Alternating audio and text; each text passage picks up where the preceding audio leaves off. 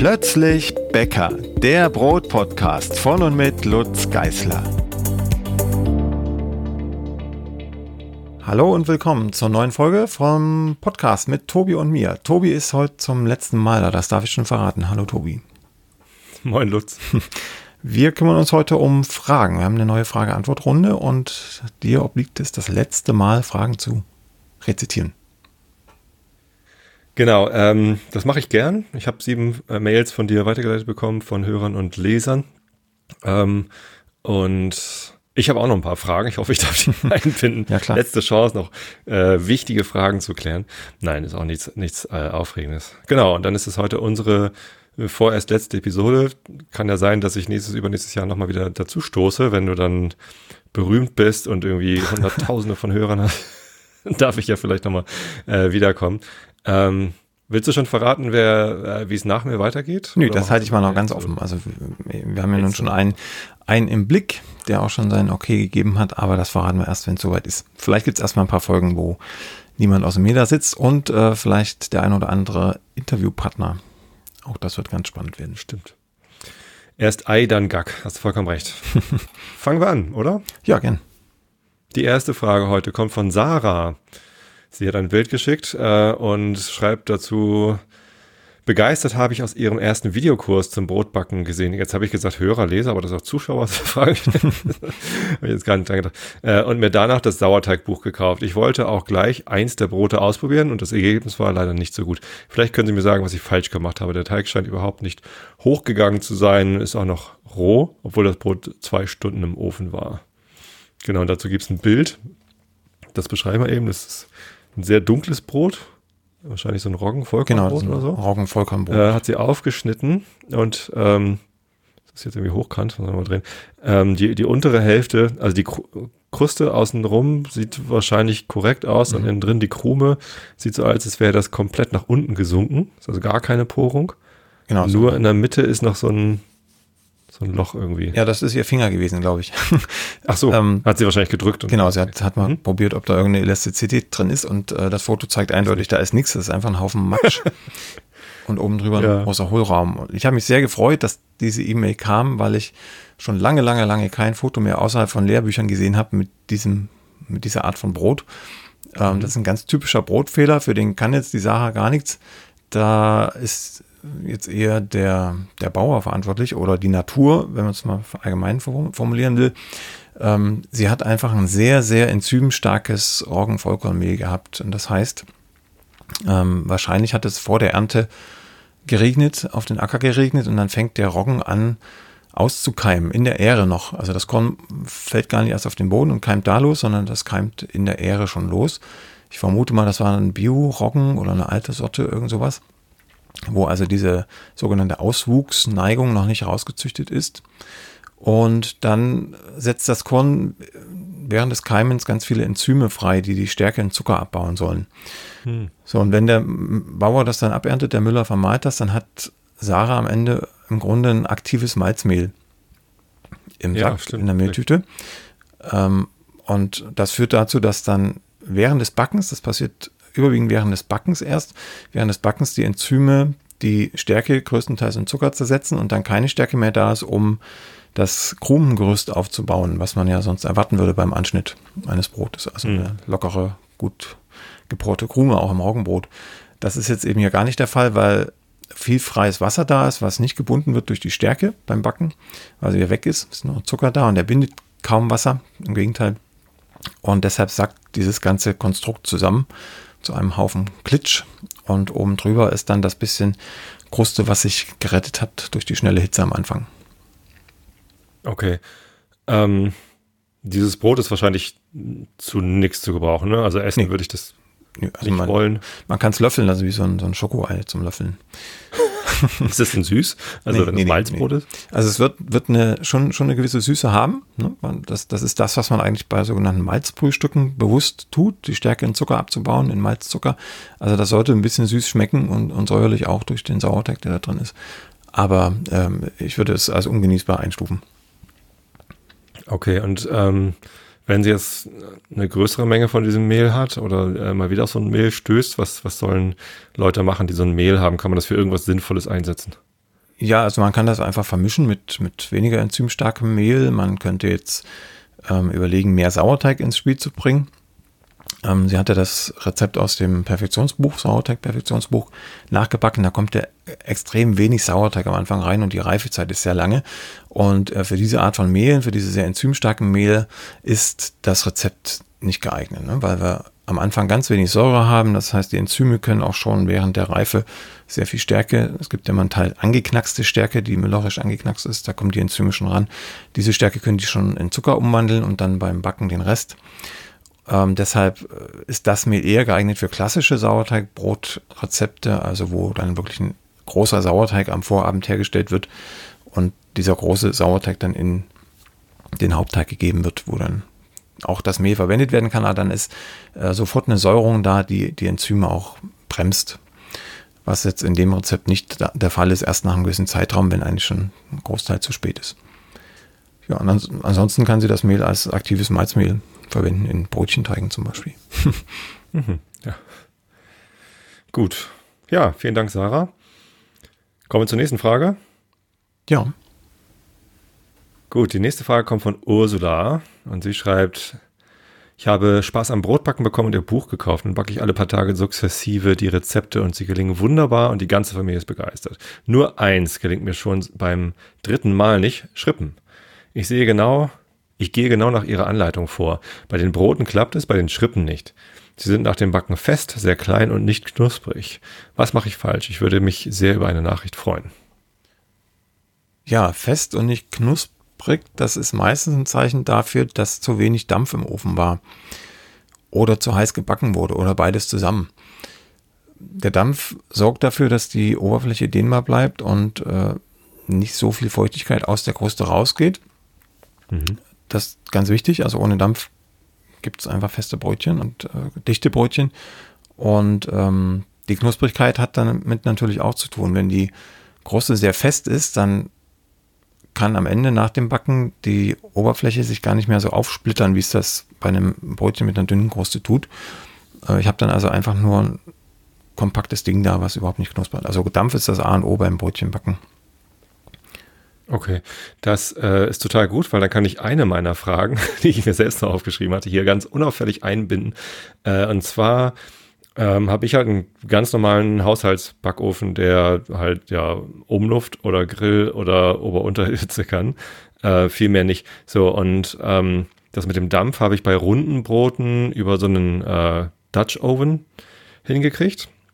Das gelingt mir schon ganz wunderbar. Aber zum Beispiel mein San Francisco Sourdough Spelt ist ja ein längliches, so, und das backe ich also auf einem, da habe ich mir so einen Pizzastein äh, schenken lassen und ähm, das mache ich da drauf und den Dampf mache ich dann, ich habe dann so eine Schüssel mit ganz vielen Edelstahlschrauben. Habe ich einfach im Baumarkt geguckt, hier Edelstahlschrauben, schön viel Oberfläche, stelle ich beim Aufheizen mit rein und kippe dann da Wasser drauf, so wie du es auch schon mal beschrieben hast. So, ich bin damit nicht so glücklich, weil die Schrauben natürlich trotzdem irgendwie anlaufen, sparkig werden mhm. und die sind halt mittlerweile ganz schwarz. Ich weiß, vielleicht habe ich da auch die falschen Schrauben gekauft. Das fühlt sich nicht gut an. Die stinken halt auch furchtbar. Ähm, stattdessen ist die Küche, also wir haben schon einige andere Sachen, die, die alt und defekt sind. Das ist halt nicht mehr die neueste Küche und wir überlegen gerade ein bisschen äh, in der Küche zu investieren. Jetzt schaue ich mir Haushaltsbacköfen an, die so eine Dampfstoßfunktion haben, damit das Bedampfen einfacher wird. Und da gibt's ja ganz unterschiedliche Modelle. Einige haben einfach unten so eine Mulde, wo man Wasser reintut, und dann ist das ein bisschen feuchtere Luft da drin. Und andere haben so eine ganz ähm, interessante Schnaftig, wo an der Seite so ein, so ein, so ein Halm rauskommt, so ein Edelstahlhalm, mhm. wo man dann Wasser einsaugen kann ja. und dann kann man ganz direkt Dampfstöße reingeben. Ich habe tatsächlich mal nach Dampfstoß äh, Backofen und Brot gesucht. Das Einzige, was Sinnvolle, was man findet, ist ein Artikel von dir selbst aus dem Jahr 2013 oder so. Ja, das ist schon lange her, ja. Und das Backofenmodell, was du da beschreibst, das gibt es auch nicht mehr. So, jetzt ist halt die Frage, ähm, was, was empfiehlst du da? Ist das sinnvoll, sich einen Backofen mit Dampfstoßfunktion zu kaufen? Funktioniert das gut? Äh, wenn ja, worauf muss man achten? Oder soll ich einfach mir was anderes zulegen, womit ich Dampf erzeugen kann? Ja, die Frage kommt tatsächlich sehr häufig per E-Mail bei mir an. Ähm, ich empfehle immer das Gleiche, aber da gehe ich immer mehr oder weniger von mir aus. Bin relativ einfach gestrickt. Ich hatte ja damals diesen Ofen, von dem du gerade auch äh, erzählt hast, 2013, ähm, das war schon ein großer Fortschritt zu den Bedampfungsmöglichkeiten, die ich damals hatte und kannte. Mhm. Also man hat da Wasser eingezogen über so einen Stutzen, den man da rausklappen konnte. Und dann hat er bedampft. Ich habe dann im Laufe der Zeit, als ich den Ofen noch hatte, ähm, diese Schrauben, wie auch immer, Stahl, Edelstahlkugel-Variante äh, entdeckt und habe dann Versuche gemacht mit dem Ofen, einmal nur bedampft mit meiner manuellen Methode, einmal bedampft mit der Ofenmethode, einmal beides zusammen. Und beides zusammen war vom Ergebnis her das Beste. Ähm, es gibt, es sind ja sieben Jahre vergangen mittlerweile. Es gibt mittlerweile auch Öfen, die können an die 100% Luftfeuchte erzeugen in ganz kurzer Zeit, was dem Dampf eines Profi-Bäckerofens recht nahe kommt. Dafür muss man auch relativ viel Geld hinlegen. Also da ist man dann bei Modellen, glaube ich, die kosten 2.000, 3.000 Euro. Die können dann vernünftig, vernünftig bedampfen, so wie man das erwarten würde von einem Profi-Bäckerofen. Ähm, da wäre mir aber jetzt für zu Hause das Geld tatsächlich zu schade. Also ich würde keinen, ja. würd keinen Ofen für 2000 Euro in meine Küche stellen wollen, ich, ich persönlich, ähm, weil diese Methode, von der du auch gerade gesprochen hast, also Schrauben, Edelstahlgranulat, hat das letztens ein Leser im, im Blog empfohlen. Ähm, da hatte ich vorher keine Bezugsquelle. Das gibt es aber und das kostet höchstens genauso viel, wie wenn ich mir Luftgewehrstahlkugeln kaufe. Äh, hat aber den Vorteil, dass es eben Edelstahl ist und nichts rostet und anläuft und so weiter. Ähm, das ist ein gutes Ding, wenn man davon richtig viel in den Ofen packt. Und das kostet vielleicht, wenn man alles zusammennimmt, einen, einen feuerfesten Kasten und dieses Edelstahlgranulat oder Schrauben kostet vielleicht an die 40, 50 Euro. Und davon kann man von dem ersparten Geld zwischen 500 Euro äh, Haushaltsbackofen und 2000 Euro, also anderthalbtausend Euro, kann man sich schon allerhand Edelstahlgranulat kaufen ähm, und mehrere Öfen damit bestücken und hat einen vergleichbaren Dampfeffekt und ist dann auch flexibel. Also da kann ich ja wirklich dann 50 Milliliter oder 30 oder was weiß ich reinspritzen und, und weiß genau, was passiert. Also ich bin da eher, eher auf der handwerklichen Seite hängen geblieben und, und mag mir keinen teuren Ofen in die Küche stellen, wenn ich damit vorwiegend backen möchte. Stell mir dann lieber eben diese Edelstahlpfanne rein mit zwei, zweieinhalb Kilo Edelstahlkugeln oder zweieinhalb Granulat. So. Ja, ja. Also es muss schon relativ viel sein. Wenn du musst ungefähr 60 Milliliter Wasser auf einen Schlag verdampfen können. Wenn das nicht funktioniert, muss es einfach mehr Masse sein oder heißer. Eins von beiden. Okay. So, und äh, die Saunamethode mit Lavasteinen? Geht auch. Ähm, hat zwei Nachteile aus meiner Sicht. Erstens ist, ist, sie nicht so platzsparend, wie wenn ich zweieinhalb Kilo Schrot oder Kugeln in, in, in, in so ein Röhrchen auf den Ofenboden stelle, weil die Dinger sind einfach, diese Steine sind einfach großvolumiger. Ja. Um auf die gleiche Masse zu kommen, also weniger dicht.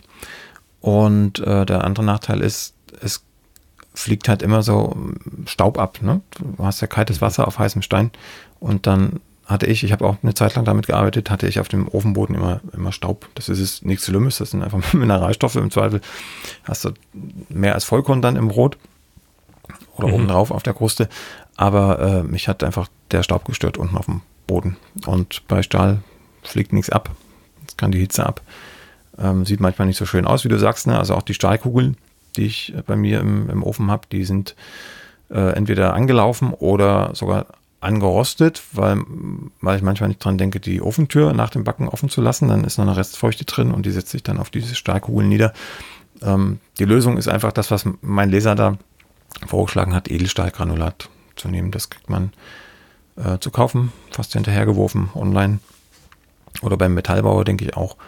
Und das geht dann. Da kann man zweieinhalb Kilo in eine schmale, feuerfeste Form geben, auf den Ofenboden stellen und dann mit aufheizen. Okay. Gut. So, und die, die einfacheren, also ich habe äh, Backöfen für 800 bis 1000 Euro mit so einer Dampfstoßfunktion gesehen. Die bringen nicht so viel, sagst du. Da kann man lieber. Das kann ich nicht mit Bestimmtheit sagen. Also ich bin, was die Modelle angeht, auf dem Stand von 2013. Ach so. Das muss ich ehrlicherweise zugeben. Also ich habe auch schon, schon Zuschriften gekriegt, die ganz zufrieden mit den Dampföfen waren, die sie da haben. Ich selber habe jetzt in der Backstube selbst nur AEG-Öfen stehen. Die haben da diese Pfanne, von der du auch gesprochen hast, unten drin. so eine, Ein so eine Vertiefung, in die man hm. Wasser schütten kann und dann drückt man auf den Knopf und dann heizt eine Spirale unten einfach dieses Wasser auf. Das ist, glaube ich, eher Spielerei. Also wenn man eine feuchte Atmosphäre braucht, um irgendwas zu dünsten oder so, dann mag das gehen. Aber du hast auf keinen Fall innerhalb von ein, zwei Sekunden 60 äh, Milliliter Dampf äh, erzeugt auf einen Schlag mit dieser Methode. Okay. Also entweder dann richtig investiert in, in, in eine richtige Dampffunktion, wo du auch wirklich innerhalb von Sekunden den ganzen Ofenraum wie bei einem Dampfgarer auch Dampf sättigen kannst, oder einfach gehalten und manuell bedampfen, würde ich sagen. Na gut, dann probiert das mal mit dem Granulat. Und Ursula empfehlen wir das auch, damit ihre Brötchen besser werden. Genau, unbedingt. Wunderbar, vielen Dank. Ähm, nächste Frage kommt von Christian. Christian schreibt, ich backe die Weizenbrötchen nach dem Rezept aus deinem Brotbackbuch Nummer 1. Die werden eigentlich super und schmecken richtig lecker. Nur, wenn ich sie nach dem Backen raushole und direkt absprühe, glänzen sie nicht, sondern es kommt ein weißer, matter Schleier auf, die Oberfl auf der Oberfläche zum Vorschein. Woran kann das liegen? Wenn ich sie nicht absprühe, sehen sie im Vergleich natürlich besser aus als die abgesprühten. Aber irgendwie bekomme ich es nicht hin, dass sie richtig schön glänzen. Ich backe sie im Mono von Häusler mit 260 Grad Ober- und 170 Grad Unterhitze. Sprühe sie vor dem Backen gut ein und sprühe auch nochmal in den Backraum, sobald sie eingeschoben wurden. Den Schwaden lasse ich nach 10 Minuten ab. Ja, das trifft im Grunde das Problem, was ähm, die vorherige Leserin auch schon hatte. In Teilen jedenfalls. Also auch da fehlt der Dampf. Das ist das eine. Äh, Im Mono von Häusler, also der kann selbst nicht dampfen. Der ist, da ist auch nicht so viel Platz, um da so ein Bedampfungsgerät reinzustellen, ohne sich Platz für die Brötchen zu versperren. Ähm, das Hauptproblem ist aber, denke ich, dass die Teiglinge vor dem Backen irgendwann mal angehautet sind. Also die waren nicht so abgedeckt, zugedeckt, dass sie eine feuchte Oberfläche behalten haben. Und wenn die einmal angetrocknet sind, dann kann man sie auch befeuchten, wie man möchte hinterher. Sie werden keinen schönen Glanz mehr bekommen. Mhm. Das ist eigentlich das Hauptproblem. Ne? Und wenn man dann noch nicht richtig dampfen kann, dann verstärkt sich das einfach noch. Da kann man auch vorher und nachher einsprühen, das wird nicht besser. Dadurch. Der Mono, das, das ist so ein spezieller Brotbackofen? Das ist so ein, so ein Stein, Elektro-Steinbackofen, der kleinste, den Häusler im Programm hat. Und ich selbst ähm, würde dazu nicht raten, den zu kaufen, auch wenn Häusler mir da vielleicht aufs Dach steigt. Aber also Knetmaschinen, alles wunderschön, aber ähm, diese Elektrosteinbacköfen, ich sehe da keinen Vorteil drin. Ähm, mhm. Außer dass man vielleicht ein bisschen mehr Platz hat als im normalen Haushaltsbackofen, je nach Type, aber man ist sehr unflexibel, was die Temperaturen angeht. Man kann nicht einfach hoch und runter schalten. Das ist ja voller Schamott ausgekleidet und ähm, die ist einfach träge und ich kann halt nicht bedampfen und habe einen unheimlichen Energiebedarf, um erstmal den Schamott durchzuheizen. Das ist im Grunde, der, dieser Elektrosteinbackofen reagiert wie ein Holzbackofen, nur dass er halt mit Strom betrieben wird. Das kann Spaß machen, wenn man ein Fable dafür hat, aber wer einfach nur backen will und flexibel sein will mit seinem Ofen, der ist mit dem Haushaltsofen deutlich besser dran.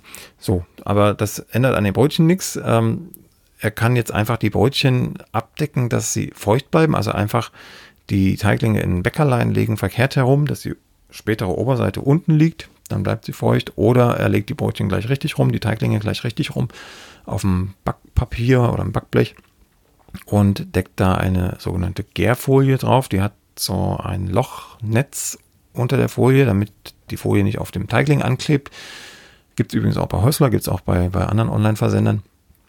Oder äh, was ich fast immer mache, auch in Kursen, ähm, ich decke das einfach mit einem Karton oder mit einer Schüssel oder irgendwas ab.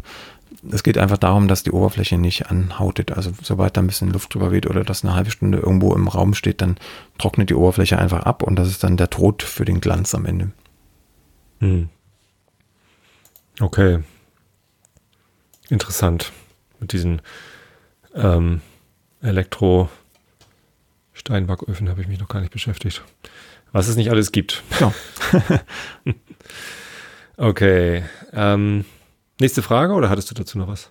Na, vielleicht noch ein kleiner Tipp, wenn du jetzt mit die Zeit einräumst, dann mache ich das doch. Ähm, Natürlich. Die Glanzfrage. Ich will die, alles wissen. Die Glanzfrage ist auch noch ganz spannend in, mit dem Blick äh, auf Kartoffelstärke. Man kann ähm, das Bäckerleinen mit Kartoffelstärke bestauben. Dazu am besten die Stärke in den ganz fein gewebten Sack reingeben und dann den Sack schütteln, beuteln und dann kommt so ein ganz feiner Kartoffelstärkenebel auf das Leinentuch. Da werden dann die Teiglinge verkehrt herum reingesetzt und vor dem Backen abgestrichen, abgesprüht mit Wasser, nach dem Backen auch nochmal und zwischendurch gedampft. Dann kriegt man so einen Hochglanz. Also die Brötchen sehen dann aus wie lackiert am Ende. So, mhm. so wie man sie eigentlich auch bei einem, bei einem Bäcker findet. Ne? Die haben ja immer einen ganz tollen Glanz. Und mhm. ähm, das erreicht man mit Kartoffelstärke im Bäckerlein. Ach. Na, vielleicht hilft das ja schon. Wenn man aber Sehr nicht gut. bedampft oder die Teiglinge trotzdem anhauten, dann verstärkt die Kartoffelstärke das Problem noch. Also dann hat man, also. dann hat man äh, noch viel helleren äh, Touch oben drauf auf der Kruste. Also so bleich, blass. Gut, Kommen wir zur nächsten Frage. Ich glaube, die ist einfach von Stefanie. Vielleicht kann ich die sogar beantworten. Man weiß es nicht. ähm, ich möchte einen Roggenleib mit zwei Kilo anstatt ein Kilo backen. Die Mengenangaben finde ich ja im Buch. Nur eine Sache weiß ich nicht. Muss ich das Brot auch länger backen oder bleibt die Backzeit im Topf gleich? Ja, und ich glaube, die Antwort mhm. ist, die Backzeit wird natürlich länger. Ja, Genau. Und die, die spannendere Frage ist eigentlich, wie viel länger? Das kann man pauschal gar nicht so sehr beantworten, weil es immer auf die Lockerung des Brotes ankommt. Ähm, es gibt in, in Bäckerlehrbüchern so Faustregeln, die da heißen, dass bei Weizen alle 250 Gramm mehr Teig die Backzeit sich so um fünf Minuten verlängert und bei Roggen um zehn Minuten und bei Mischbroten dann halt irgendwo dazwischen. Das kann man aber wirklich nur als Anhaltspunkt nehmen, so ganz grob, um es abzuschätzen. Besser ist, einfach, wenn man nicht weiß, wann das Brot fertig sein wird, ab und an mal das Thermometer in das Brot zu pieksen, das Bratenthermometer oder irgendein anderes, was dafür geeignet ist, und die Kerntemperatur zu messen. Die muss dann irgendwo zwischen 96 und 98 Grad liegen. Dann ist das Brot definitiv durchgebacken, egal wie es dann von außen aussieht, blass oder schwarz, ist egal, Hauptsache die Kerntemperatur passt. Mhm. Genau, äh, so mache ich das auch mit der, mit der Kerntemperatur, wenn ich mal nicht ganz sicher bin. Und Leider habe ich ein Bratenthermometer, was halt äh, nur für Fleisch ausgelegt ist und das, das macht halt immer einen Alarm, wenn die Kerntemperatur erreicht ist, dann kann man die Fleischsorte noch einstellen. Das ist natürlich total bescheuert, weil kein Fleisch eine Kerntemperatur von 98 Grad braucht und das piept halt dann einfach immer. das ist nervig, da muss ich mir was anderes zulegen. Genau. Ähm, also einfach mal probieren, Viertelstunde länger drin lassen bei einem weiteren Kilo oder so und dann mal die Temperatur nehmen. Genau, also man kann im Brot selten zu lang backen, außer es wird dann wirklich schwarz. Also ein Brot nimmt einem eine längere Backzeit viel weniger übel als ein Brotchen. Insofern kann man im Zweifel lieber das Brot ein bisschen länger drin lassen, wenn man sich nicht sicher ist. Hm. Das ist gut zu wissen. Das wusste ich noch nicht. Sehr gut. Dann kommen wir zu Richard. Die nächste Frage. Wenn ich Brot backe, reißt mein Brot während des Backens seitlich ringsum auf und habe mehr oder weniger dann zwei Teile. Schneide ich oben zwar das Brot vor dem Backen ein, aber es reißt auf der Seite. Ja, das ist das berühmte Atombrot. Da hat man jetzt glaube ich, im Vorgespräch schon mal ganz kurz drüber geredet. Genau, Atompilzbrot. Ähm, das nenne ich immer Atombrot oder Atompilzbrot, weil das so ein bisschen danach aussieht, je nachdem, wie stark sich das nach oben hebt. Also man hat im Grunde unten den, den Boden und über den Boden hebt sich alles nach oben, weil sich das Brot da, wo es sich eigentlich ausdehnen soll, nicht ausdehnen kann. Also an der Oberfläche. Das kann ganz viele Gründe haben. Der Dampf ist da wieder ein ganz wichtiger Punkt. Wenn ich also nicht dampfe oder zu wenig bedampfe, dann hat das Brot gar keine Gelegenheit, sich auszudehnen. Und die Hitze macht das schnell zu von oben. Und dann sucht sich das die schwächste Stelle. Und die ist immer über dem Boden, wo sich also Ober- und Unterhitze treffen. Da ist es am kältesten. Und äh, da reißt es dann auf, weil es da am längsten weich bleibt. Das kann man verhindern, indem man das tief genug einschneidet, dem Reifezustand mhm. entsprechend. Das ist immer so eine schöne schwammige Aussage. Viel genauer kann man es auch nicht machen, wenn man nicht direkt Je reifer, desto tiefer oder was heißt das? Nee, genau andersrum. Also je, oh. je unreifer, umso tiefer. Da, da liegt einfach die, die Regel dahinter, dass wenn das Brot sehr jung reinkommt, äh, es noch einen viel stärkeren Ofentrieb hat, also es noch viel stärker aufgeht, als wenn es sehr reif in den Ofen kommt. Wenn ich also ähm, was haben wir da als Beispiel? Ähm, keine Ahnung, ähm, nehmen wir, es gibt diese, diese Glanzbrote, diese Roggenmischbrote im, im Osten Deutschlands jedenfalls sind die recht, oder im Kasseler Raum, Kassler heißt es da, glaube ich. Ähm, die gehen sehr reif in den Ofen, weil die nicht mehr aufreißen sollen. Dann muss man noch speziell bedampfen, das ist ein anderes Thema, aber die sollen nicht mehr aufreißen. deshalb kommen die relativ reif in den Ofen. Wenn ich jetzt ein, ein Krustenbrot haben will, eins, was wirklich wild aufreißt, das geht sehr, sehr jung in den Backofen, damit es wirklich stark rustikal aufplatzen kann. Wenn ich ihm die Chance dazu gebe. Und die Chance hat das Brot, wenn ich entweder mit Schluss nach oben backe, also die Nahtstelle, die beim Formen des Brotes entstanden ist, nach oben drehe beim Backen, dann kann es da aufreißen. Oder wenn ich das andersrum backe, also die glatte Seite oben, äh, wenn ich das Brot dann entsprechend tief einschneide. Und das ist wie gesagt bei einem sehr jungen Reifezustand tiefer und bei einem sehr reifen Reifezustand etwas weniger bis gar nicht. Das äh, ist dann tatsächlich Erfahrungssache, das muss man ausprobieren oder in den Backkurs kommen und sich das angucken. Irgendwie, das kann man jedenfalls nicht fernmündlich oder auch nicht schriftlich beschreiben, äh, wie der Reifezustand sein muss und wie tief ich dann entsprechend schneide. Okay. Ähm, hier bietet sich jetzt die Chance für meine zweite Frage, die mhm. ich einflechten wollte. Und zwar ähm, kann ich sie mir jetzt vielleicht sogar selbst beantworten. Habe ich äh, ab und zu mal jetzt das Phänomen gehabt, dass dann bei meinem Dinkel San Francisco ähm, die Ohren, ich habe mal gehört, das heißt, auf Englisch heißt es zumindest Ears. Ja. Wenn man so genau. seitlich einschneidet, dann geht das Ohr so auf. Passt ja auch ganz gut zum Podcast, dass das Ohr nicht aufgeht. Also fast eigentlich ja nicht. Also das ist ein Problem. So ja. und ähm, das hat mich irritiert, weil ich halt äh, größtenteils sehr schöne Ergebnisse hatte, so dass es richtig schön aufgeklappt ist. Und manchmal sah das aber aus wie zugeklebt. Und es ist halt gar nicht aufgegangen. War dann der Teig zu reif? Ja, auch da kann es wieder mehrere Ursachen geben. Das ist mein, mein Professor im, in Brennstoffgeologie hat immer gesagt, es gibt immer so eine Dreifaltigkeit im Leben. Es gibt immer mindestens drei Gründe für irgendwas. Mhm. Ähm, auch da, also das eine ist der, der Reifezustand. Wenn der zu reif war, dann ist gar nicht mehr genug Kraft im Brotteigling, um diesen Schnitt aufzureißen. Dann versickert der irgendwie und es passiert nicht viel. Ähm, das andere ist der Schnittwinkel. Wenn du zu steil geschnitten hast oder zu flach, dann ähm, braucht das Brot auch mehr Kraft, beziehungsweise, ja doch, mehr Kraft ist schon das richtige Wort dafür, mehr Kraft, um den aufzureißen. Wenn es die nicht mehr hat, dann versackt der Schnitt auch, ne, weil die, die Hitze in den senkrechten Schnitt schneller reinkommt und alles zumacht. Äh, was auch noch sein kann, der Teig ist zu weich gewesen, weicher als beim vorigen Mal, dann verschwimmt auch der Schnitt. Also es braucht eine gewisse Teigkonsistenz, damit so ein Schnitt wirklich aufbrechen kann. Und ähm, das andere ist der Dampf. Wenn ich zu viel dampfe, wie sollte es anders sein? ähm, wenn ich zu viel dampfe, das ist das Gegenteil von vorhin, zu viel dampfe, dann äh, kann auch der Schnitt verschwimmen. Dann gebe ich dem Brot auch keine Möglich Möglichkeit mehr aufzubrechen. Das ist jetzt im Topf gebacken seltener der Fall, weil da immer die gleichen Dampfverhältnisse sind. Aber wenn ich normal backe, also abseits des Topfes mit äh, herkömmlichem, herkömmlichem Dampf, dann kann ich auch in solchen Fällen mal zu viel gedampft haben. Okay.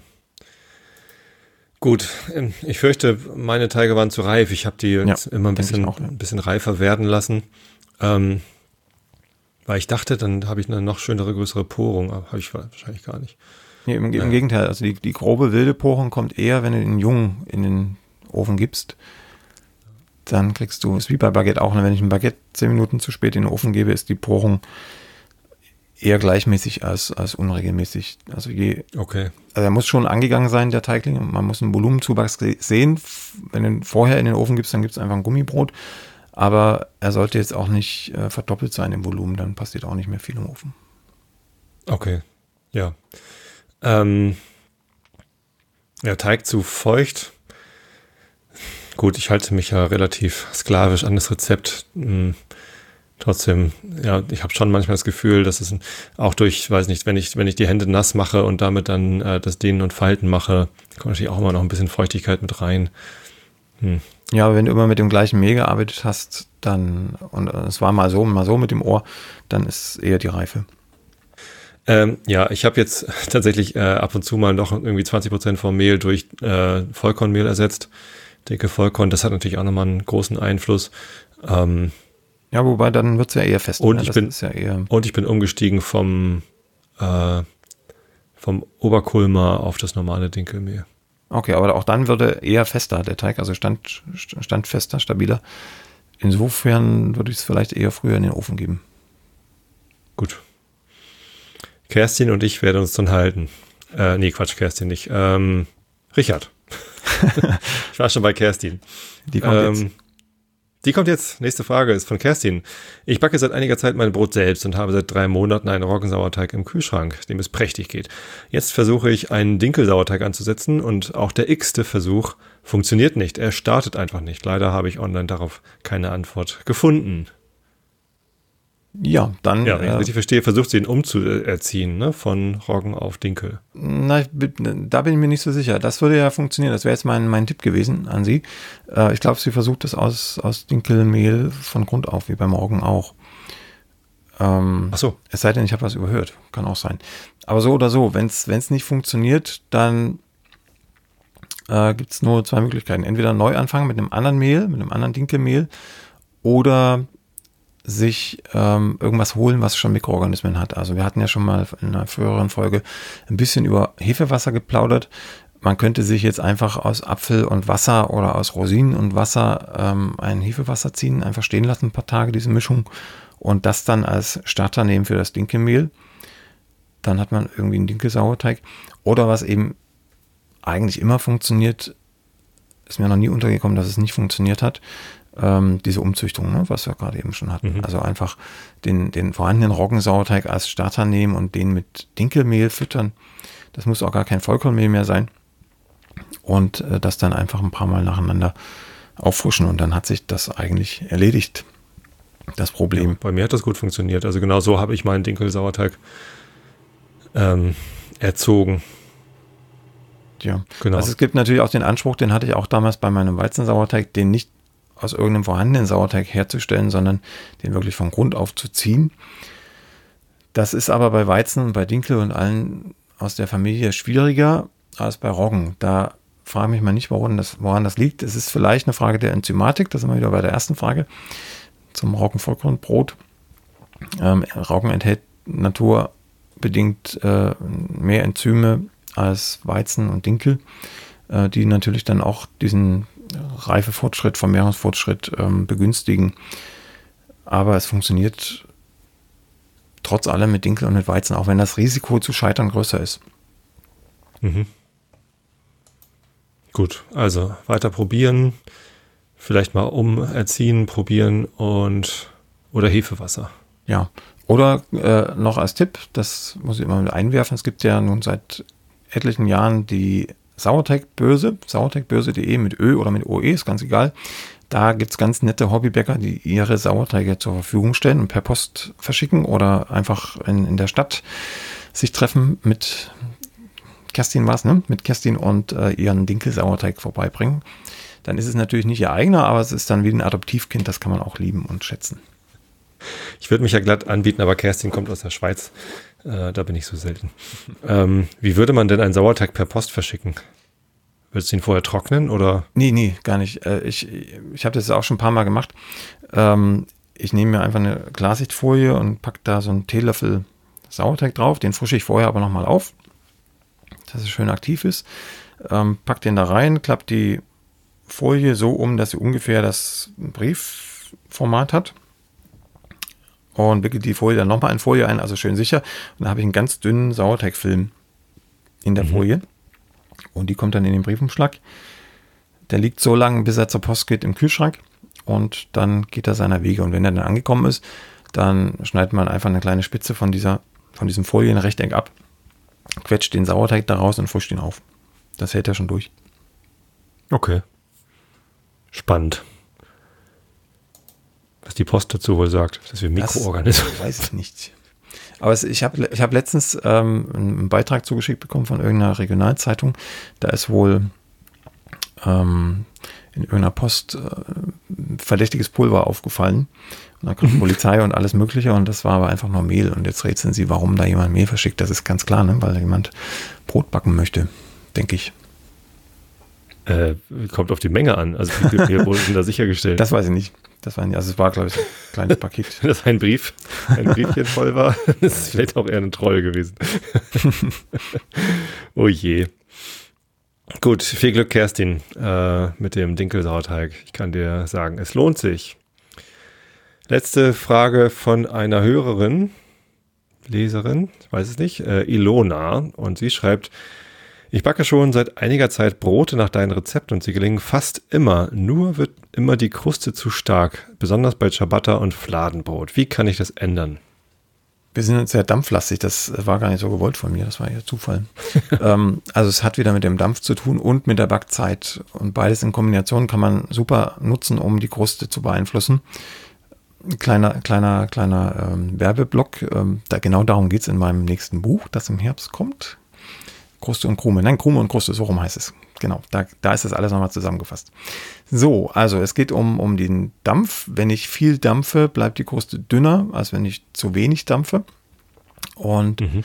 wenn ich lange backe, wird die Kruste dicker im Vergleich zu einer kurzgebackenen Kruste. Also die Regel ist eigentlich immer, wenn ich eine sehr dünne Kruste haben möchte, dann backe ich heiß und kurz. Wenn ich eine dicke Kruste haben möchte, dann backe ich lang und eher mild. Und dieses Backen bezieht sich aber immer auf die Ausbacktemperatur, also auf das, was nach dem Einschießen in den Ofen passiert. Die Anbacktemperatur, also die Temperatur, die der Stein hat oder der Topf, wenn der Teigling in den Ofen geht, die sollte immer hoch sein. Also wie es im mhm. Rezept steht. Aber danach die, die Temperatur, auf die ich herunterstelle und das Brot oder Brotchen fertig backe damit, ähm, die kann ich variieren und äh, wenn ich dann halt statt 230, wie es im Rezept steht, unter Umständen äh, auf nur 210 drehe und dafür länger backe, dann ist das, das Brot, die Brotkruste deutlich mm, positiv ausgedrückt, deutlich knuspriger und dicht, dicker. Und mhm. wenn ich das halt einfach bei 250 Grad durchbacke und dafür kürzer, dann habe ich eine sehr dünne Kruste, die im Zweifel, auch wenn ich es übertreibe, äh, kurz nach dem Auskühlen ganz weich geworden ist und gar nicht mehr knuspert. Ja, bei Fladenbrot möchte man das ja. Also genau, also Fladenbrot wird das soll klassisch ja keine dicke Kruste sein. Heiß, heiß gebacken und, und schnell und gut bedampft. Wenn wir jetzt über so ein normales türkisches Fladenbrot reden, ne, was schon ja. Hefe, Hefe gelockert ist. Also, das hatte ich jetzt im Kopf. Genau. Und, und Ciabatta ist ähnlich. Das hat ja auch eine sehr dünne, zart splittrige Kruste, so nennt man das. Ähm, das wird auch sehr heiß gebacken und Aber mit weniger Dampf oder wie kommt es dann zu, dem, zu der Splittrigkeit? Weil nee, auch, äh, Fladenbrot ist dann ja wirklich weich. Mhm. Also beim Fladenbrot äh, lässt man den Dampf nicht ab. Also ich jedenfalls nicht. Der, der bleibt einfach drin, wenn es nicht knuspern soll. Das ist der, der dritte Punkt in der Geschichte. Wenn ich den Dampf ablasse über die Backzeit und das vielleicht sogar mehrmals, dann äh, wird die Kruste knuspriger, weil sie halt trockener backt, als wenn ich den Dampf im Ofen lasse. Und wenn ich vorhabe, dass das Gebäck eine weiche Kruste haben soll, und, äh, dann, dann lasse ich den Dampf gar nicht erst ab. Dann dampfe ich, lasse die Tür zu bis zum Ende und wenn das Ciabatta jetzt möglichst knusprig werden soll und trotzdem eine dünne Kruste haben soll, dann backe ich heiß und dampfe auch kräftig, lasse den Dampf dann aber, sobald der Ofentrieb vorbei ist, also das Gebäck sich nicht mehr bewegt im Ofen, den Dampf ab und dann gern auch mehrfach oder dauerhaft, indem ich irgendwas zwischen die Ofentür und den Ofen selbst stecke. Wenn das der Ofen noch mitmacht. Moderne Öfen gehen da leider immer aus. okay. Gut, das habe ich verstanden. Sehr gut. Ja, Tobi. Luna, du backst zu äh, nicht heiß genug oder mit zu wenig Dampf. Die genau. Dampffolge. ähm, eine letzte Frage habe ich noch an dich, bevor wir äh, uns, uns vorläufig trennen. bevor ich erstmal ausscheide aus diesem Podcast. Was mir übrigens furchtbar viel Spaß gemacht hat. Ähm, meine letzte Frage wäre Stockbrot. Wir haben eine schöne Feuerschale im, im, im Garten, wo man ein richtig schönes Lagerfeuer machen kann. Und äh, man kann ja nicht immer nur Marshmallows essen, sondern man möchte ja auch mal Stockbrot machen. So, mit, vor allem mit Kindern macht das halt wahnsinnig viel Spaß. Äh, mir aber auch, ich bin da irgendwie Kind geblieben. Und ich habe aber außer, okay, ich mache ein Standard-Hefeteig-Rezept, ähm, äh, kein, keine feste Herangehensweise. Meistens, als wir letztes Jahr Kanu wandern gegangen sind, hatte ich ähm, Trockenhefe dabei und habe dann irgendwie aus Trockenhefe und Mehl mir irgendwie einen Teig zusammengemanscht und wenn er dann so ein bisschen aufgegangen ist, dann habe ich ihn einfach um Stöcke gewickelt und gebacken. Ist ja auch gar nicht so wichtig, dass er perfekt wird, sondern es soll ja einfach nur irgendwie essbares Brot werden. Mhm. Äh, da geht's ja viel mehr um das Erlebnis und den Spaß, als darum, äh, was zu machen. Aber hast du irgendwelche Vorschläge, Ideen? Ähm, machst du selber gerne Stockbrot? Ja, mache ich gerne. Ich scheue mich manchmal davor, weil, weil das so ein Trubel ist. Ähm, wir, haben, wir sind ja verpatchworked, wir haben ziemlich viele Kinder um uns rum. Ähm, ist doch super. Genau, also ich habe vor Jahren mal irgendwann ein Stockbrotrezept im Blog gehabt und das ist da auch noch. Mm, das hat natürlich eine Langzeitführung, also es ist jetzt nichts Spontanes. Ähm, aber es hatte den Vorteil, wenn ich mich richtig erinnere, dass die Teigstränge, die man dann da um den Stock wickelt, quasi vorbereitet sind. Also die kann man dann einfach, glaube ich, aus dem Kühlschrank holen oder die liegen irgendwo rum. Jedenfalls hat man dann eigentlich keinen Stress mehr, wenn, wenn das Feuer einmal brennt, dann wickelt man das einfach je nach Bedarf um den Stock und bäckt das vor sich hin. Ähm, Im Grunde lässt sich ja jeder Teig dazu verarbeiten, außer wenn viel Roggen dabei ist. Es muss ja ein Teig sein, der sich dehnen lässt und der elastisch ist. Und das ist ein Roggen- oder Roggenmischbrotteig nicht wirklich. Aber alles, was Weizen- oder Dinkellastig ist, lässt sich immer als Stockbrot verwerten. Und du hast ja schon richtig gesagt, es muss ja nicht perfekt sein. Ähm, das Problem ist ja, wenn da Kinder diesen Teig um den Stock wickeln, dann geht, wenn überhaupt schon Luft drin war, ein Großteil der Luft wieder raus und dann halten die das über, übers Feuer und dann geht schon noch was auf da in, in dem Teig, aber nicht so, wie wenn ich den vorher optimal hätte gehen lassen können und das schonend um den Stock gewickelt hätte. Aber das ist überhaupt kein Problem, weil das ja sowieso warm bis heiß gegessen wird und dann schmeckt jedes Brot, egal wie schlecht der Teig ist, sowieso gut. Ähm, insofern ist diese, diese Langzeitführung in dem Fall eher eine philosophische Geschichte, die ich einfach tue, weil ich es nicht anders kann. Und ähm, rein praktisch kann man auch einen schnell gemachten Hefeteig nehmen oder vielleicht noch ein bisschen altes Anstellgut reinwerfen, um das schlechte Gewissen zu beruhigen. Ähm, aus gesundheitlicher Sicht und dann äh, war es das auch. Also insofern habe ich gar keinen heißen Tipp für dich. Ich würde auf jeden Fall, wenn du die Zeit dafür hast, die, den, den Teig aufgehen lassen, das machst du ja wahrscheinlich eh und, und dann diese, ich weiß gar nicht, wie du es machst. Ich, ich gehe jetzt einfach davon aus, dass du es so machst wie ich. Ich, ich habe den, den Teig damals ähm, ausgezogen, glaube ich, oder ausgerollt und dann diese so Teigstränge wie Cressini fast ähm, abgeschnitten und die nochmal gehen lassen. Und dann mhm. hast locker um den, um den Stock gewunden. Wie machst du das denn? Nee, nee, ich mache einfach eine große Schüssel mit, mit Hefeteig. und dann nehme ich direkt Teig aus der Hefeteigschüssel und äh, das zieht sich dann ja von alleine, wenn ich es dann um den Stock wickel. Mhm. So, so mache ich das. Ja, siehst du, habe ich es schon ja. komplizierter gemacht. Okay, also ja, ich, also äh, ich habe es gerade nebenbei gefunden. Ich hätte natürlich auch googeln können, ob du schon was hast. Natürlich hast du ein Stockbrotrezept. Ähm, da steht 40 Gramm Weizensauer. Das ist Weizensauerteig. Ne? Mhm, genau. Okay. Ich weiß gar nicht, ob ich mich heute für das Rezept schämen muss. Das ist wirklich schon alt. Muss ich selber mal nachgucken. Vielleicht ist da irgendwas Warum drin. sollte man sich für ein Rezept schämen? Ah, das gibt's im Blog. Gibt's ganz viele Rezepte. Da ist noch zu viel Hefe drin oder seltsame Angaben ja, aber, aber es hat damals, glaube ich, geschmeckt. Das, das kann ich noch sagen. War, Im war Vorteig gut. hast du 0,1 Gramm Frischhefe, im Hauptteig hast du 4 Gramm. Auf 280, 380 Gramm insgesamt. Ja, siehst du, das, das ist reichlich. Das ist ein bisschen reichlicher als heute. Ja, ist ein bisschen, ja. bisschen mehr als ein Prozent. Macht nichts. Nein, also das soll ja schon soll ja auch aufgehen, wenn keine Luft mehr im Teig genau. ist. nee, also, also im Grunde okay. zusammengefasst, äh, je, x-beliebige Rezepte, die müssen jetzt gar nicht für Stockbrot sein und Hauptsache sie schmecken irgendwie und äh, wickel sie um den Stab. Okay, das kriege ich hin. Gut, Lutz, dann ja. haben wir es, oder? Ja, Tobi, hab vielen, vielen Dank. Wir hören uns mit Sicherheit wieder irgendwann im Leben dieses Podcasts. Auf jeden Fall, gerne.